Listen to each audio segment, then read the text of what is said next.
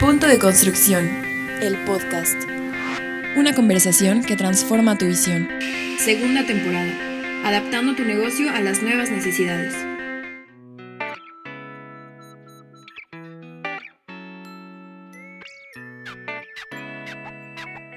Bienvenidos sean todos ustedes a este podcast Punto de Construcción patrocinado por Exposiac. Yo soy Celia Navarrete, director de Exposiac y el día de hoy que estoy eh, contenta de platicar con Guillermo Fuentes. Les voy a presentar quién es Guillermo Fuentes. Guillermo Fuentes tiene más de 10 años de experiencia a nivel dirección para multinacionales, creando procesos sólidos y ágiles Cuenta con una licenciatura en Banca y Finanzas por la Escuela Bancaria, la EBC. Estudió finanzas en el ITAM, planeación estratégica en la NAWAC y cuenta con una maestría de la Escuela de Negocios de España. Trabajó en ICA en diversos puestos por cinco años, ayudando con la metodología de proyectos, proyecciones financieras y el crecimiento de un 300% gracias a la estrategia de financiamiento. Ahora es el CFO de ABQ Corp, logrando un crecimiento de inversión de, del 20%, ayudando, ayudando a minimizar riesgos financieros, presupuestos, entre otras cosas, muchas más. Pues bienvenido, Guillermo. La verdad es que para mí es un gusto platicar contigo. Eh, conversábamos fuera del aire que el tema de las finanzas, pues puede ser no el fuerte de algunos de nuestras eh, personas en la audiencia, estamos hablando de los arquitectos, de los ingenieros y por supuesto todos aquellos que realizan diferentes proyectos de inversión y construcción en nuestro país, pero es sumamente importante conocer estos temas y por supuesto saber cómo la administración de los recursos puede ser efectiva en cualquier proyecto. Bienvenido a este, a este podcast.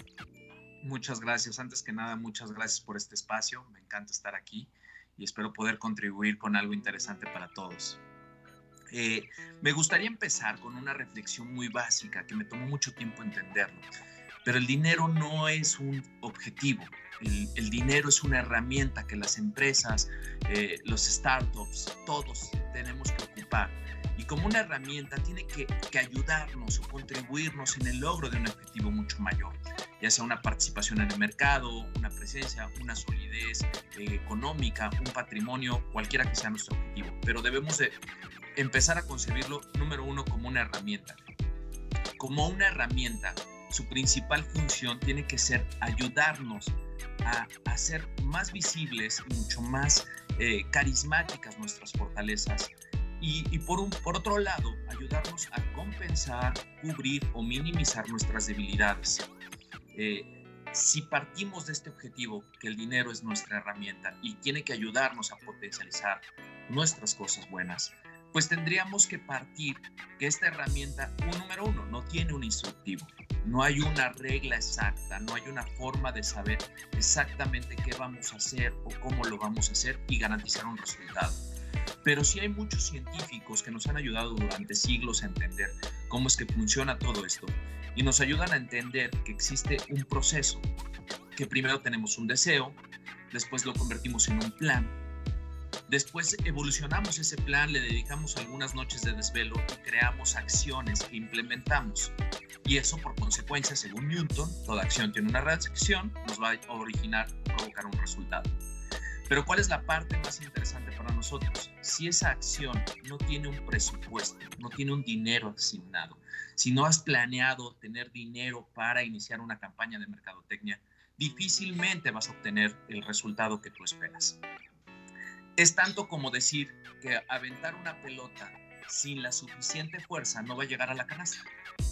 Una acción sin el, adecuado presupuesto no va a obtener su resultado. En esta primera análisis me gustaría que pensáramos que cómo es que tenemos que concebir el dinero dentro de la empresa, dentro de la organización, el startup, cualquiera que sea nuestro escenario. Tiene que ser nuestra herramienta y tiene que ser el que nos ayude a que nuestras acciones tengan la fuerza necesaria. Me, permití el tratar de poner todo lo que hago en mi día a día en, en, en alguna forma clara, como un decálogo, una regla que, que sea como el proceso tengo que decirlo tal como es, justo como mi abuelita me enseñó a cocinar arroz. Paso uno, paso dos, paso tres, ¿no? Entonces, creé, eh, un, un, acrónimo que se llama perdurar, que es nuestro objetivo principal. Cuando buscamos perdurar, lo que buscamos es asegurar que vamos a estar aquí pese a las circunstancias, como las que hoy estamos viviendo, los retos que hoy enfrentamos.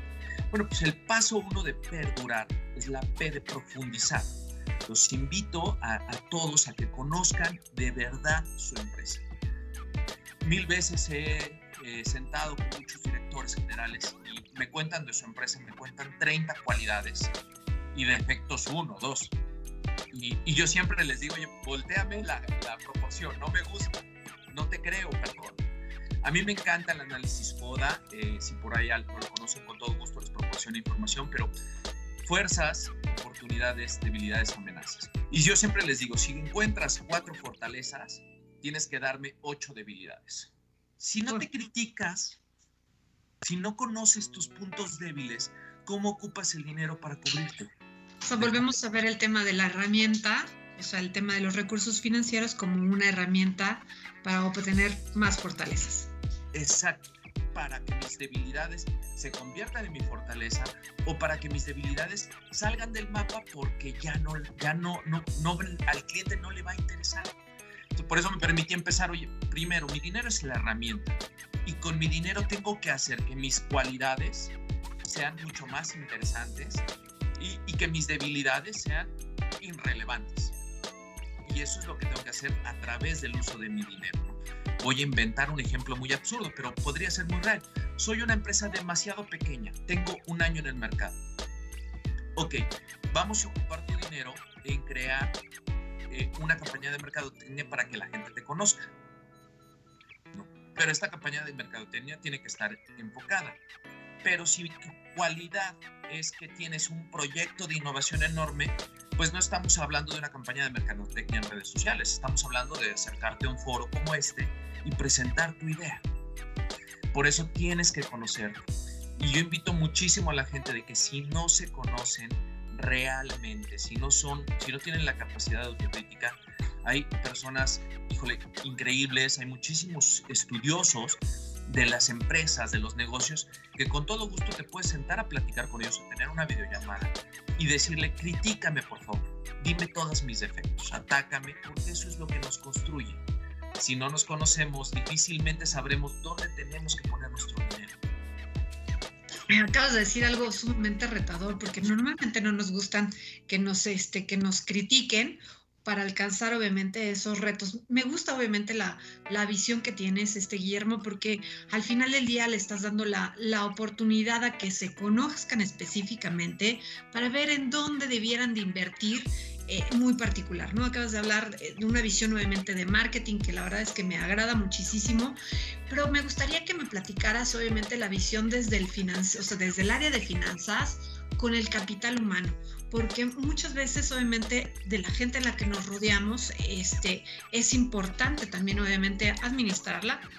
Al día de hoy obviamente como dices tú, eh, estamos viendo temas o tiempos sumamente retadores donde la gente está trabajando desde casa. Administrar el recurso humano también es algo sumamente interesante, viéndolo como parte de capital, capital de inversión, es capital humano que te está obviamente generando. Claro, claro. Bueno, en mi vida he descubierto que existen en realidad tres tiempos en una empresa. El momento de intentar no morir porque nos está golpeando una pandemia y estamos a punto de quebrar. O el momento de necesitamos mantenerlo logrado porque las circunstancias son adversas pero no negras, son dramáticas. O el momento de crecer porque estamos frente a un océano azul de oportunidades y hay que aprovecharlos. Y en estos tres momentos lo único que hace la diferencia es mi capital humano. Necesito habilidades diferentes. Por ejemplo, cuando estoy sobreviviendo, cuando necesito encontrar oportunidades y generar rendimientos y traer flujo a la empresa, pues necesito un hombre de negocios eh, al borde, en el timón, tratando de detectar todas las oportunidades, buscando desarrollar nuevas relaciones y buscando muchos negocios rápidos pero necesito un equipo de producción que me asegure poder producir y dar la calidad suficiente para que mi empresa no se quede envuelta en un desprestigio brutal. O en el momento de poder aprovechar y mantenerme, necesito un hombre, muchos procedimientos de muchas normas que me asegure que no voy a cometer errores que me hagan perder lo ya ganado. Es decir, es el momento de crear gobiernos corporativos, de tener estructuras, de darnos vamos a formalizarnos, vamos a estandarizarnos. Y en el momento de crecer, definitivamente necesitamos a personas corredoras de riesgos, dispuestos a perder. Necesito crear una balanza donde por un lado tenga al, al, visionario arrojado, a la aventurera que me va a ayudar a crear esta empresa sólida, este futuro, este nuevo océano azul que vamos a buscar de clientes. Pero por otro lado necesitamos también tener estructuras, necesitamos poder organizarnos, porque si te equivocas puede ser que pierdas todo.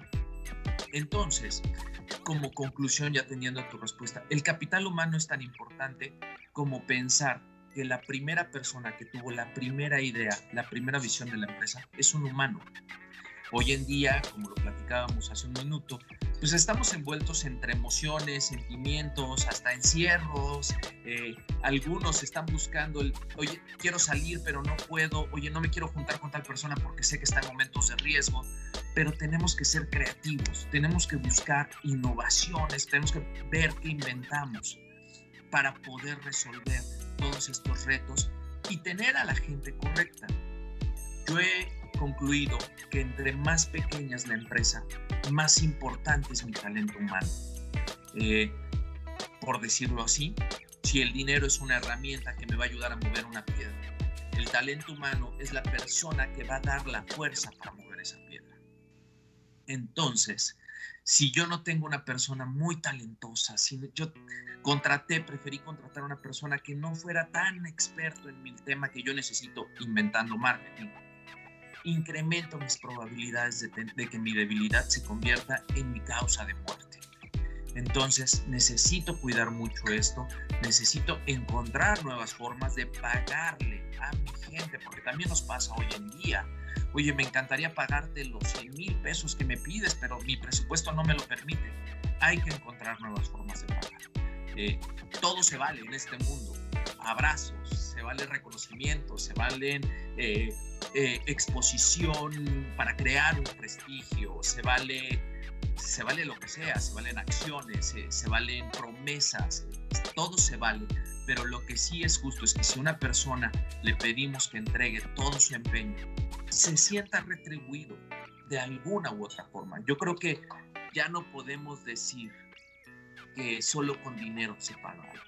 Hace muchos años solo podríamos decir que era indispensable el entrar a las 9 y salir a las 6. Eso es un mito. Es, es la cosa más absurda que podríamos decir. O reunirnos para ir a un centro de trabajo y hoy en día pagarle a una persona o agradecer, retribuir a su desempeño, no puede ser solo con dinero, pero es estratégico. Si creemos, si partimos de que hicimos un poda donde nuestras debilidades son muchas, a lo mejor tenemos muchos retos por resolver, necesitamos identificar. Si yo tuve una debilidad en producción, necesito fortalecer mi brazo de producción contratando a la persona correcta. Y si mi presupuesto no me permite pagar, encontremos una nueva forma de pagar. ABQ, la verdad es que es una empresa muy, muy importante en la industria de la construcción aquí en México. Este, a mí me gustaría saber eh, desde tu visión y obviamente con el corporativo en el que estás trabajando, cuáles son las áreas de oportunidad para todos nuestros startups o emprendedores, como lo acabas de decir, y cuál sería el consejo específico que le podrías dar. Yo partiría por decir que eh, regla básica que aprendí por ahí de mi quinto año de errores, porque no hay otra forma de aprender en el mundo, eh, solo hay dos formas de resolver un problema, con dinero o con creatividad. Si no tenemos mucho dinero, necesitamos mucha creatividad. Si tenemos mucho dinero, podemos aplicarlo todo ahí y resolver nuestro problema al estilo clásico. Entonces, con esta visión, no existe ningún reto que no podamos resolver, sin importar cuántos recursos tengamos. Los startups los vemos creando empresas millonarias con capitales de pequeñísimos, prácticamente los mínimos requeridos por la ley. Oye, ¿se puede? Claro que se puede. ¿Qué necesitamos? Creatividad. Alguien nos decía que todo es 99% inspiración, 1% transpiración. Y es lo mismo. Para resolver un problema muy complicado como crear clientes, como obtener clientes, necesitamos dedicarle 99 horas de pensamiento y análisis, de conocer nuestra empresa, de buscar formas de entender el nuevo concepto del, cliente, generar valor agregado, distinguirnos de alguna forma, y 1% es la ejecución. Y obtener el dinero, cuando tienes un buen plan, cuando tienes una buena estrategia, obtener el dinero llega. Salimos a buscar Family and Friends, salimos a buscar Sofoms. Yo lo único que les diría, y, y es mi consejo más importante, siempre he visto que las personas, su primer obstáculo es, ¿y de dónde saco el dinero? Y yo siempre defiendo que el dinero es el recurso más disponible en el mundo. Difícil de encontrar son ideas e iniciativas. Esas sí son escasas entre tantos fondos de inversión, ¿cuáles serían, por ejemplo, tu sugerencia? Este, a, a, qué, ¿A qué entidades, diríamos así, este, poder nuevamente fácil acercarse y encontrar un buen aliado o un buen socio precisamente para esta generación de proyectos? Pues a mí me gustaría, primero, si sabemos en qué momento estamos de estos tres, voy a inventar una locura, pero esa es la receta que a mí me gusta. Si estamos en un momento de sobrevivir, tratemos de no ocupar el capital personal, porque eso genera estrés en el inversionista, en el socio, genera estrés en el director general y dejas de pensar en tu empresa y empiezas a preocuparte por tus inversionistas. Importante es la empresa porque es la que nos ayuda a todos. Entonces, cada quien tiene que concentrarse en lo suyo. Si fuera ese mi momento, yo buscaría fondos de riesgo, porque hay fondos muy interesantes que pueden buscarlos perfectamente. Hay muchas SOFOMs especializadas en esto. Yo les recomendaría, dependiendo, eh, pensemos que estamos todos hablando de la industria, pero hoy en día, hoy en día industria no es concreto y hacer. Hoy en día hay servicios de industria que son muchachos talentosísimos que están en una computadora diseñando planos, cosas maravillosas. Y eso es industria de la construcción. Entonces no me quisiera acotar pero cada uno tiene.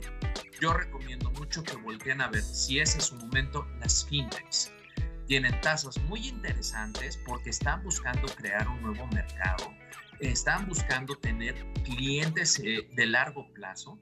Eh, les recomendaría que empiecen ahí porque están acostumbrados también al riesgo. Si tienen algo de innovación tecnológica, que casi todas las startups hoy en día es un requisito innovar, sin duda les recomiendo que busquen alguna sección de desarrollo de inversión de tecnologías. Estos instrumentos ofrecen cosas interesantísimas. Te ponen el dinero, se convierten en socios y el principal fuente de pago es el crecimiento de la empresa a lo largo del tiempo. Y como valor agregado, tienes en tu consejo de administración un directivo del banco o de la SOFOM que te va a ayudar, te va a dar forma, te va a criticar, va a ser un dolor de muelas, es como tener a alguien diciéndote todo el tiempo que estás mal, pero te va a ayudar, que es justamente lo que empezamos a hablar, tus debilidades pueden ser tu condena. Guillermo, la verdad es que me da, muchísimo gusto conversar contigo en esta plática. De verdad nos diste puntos muy específicos y espero que la audiencia que nos está escuchando entienda que sí hay áreas de oportunidad, que sí hay este, maneras, como dices tú, de encontrar esas herramientas.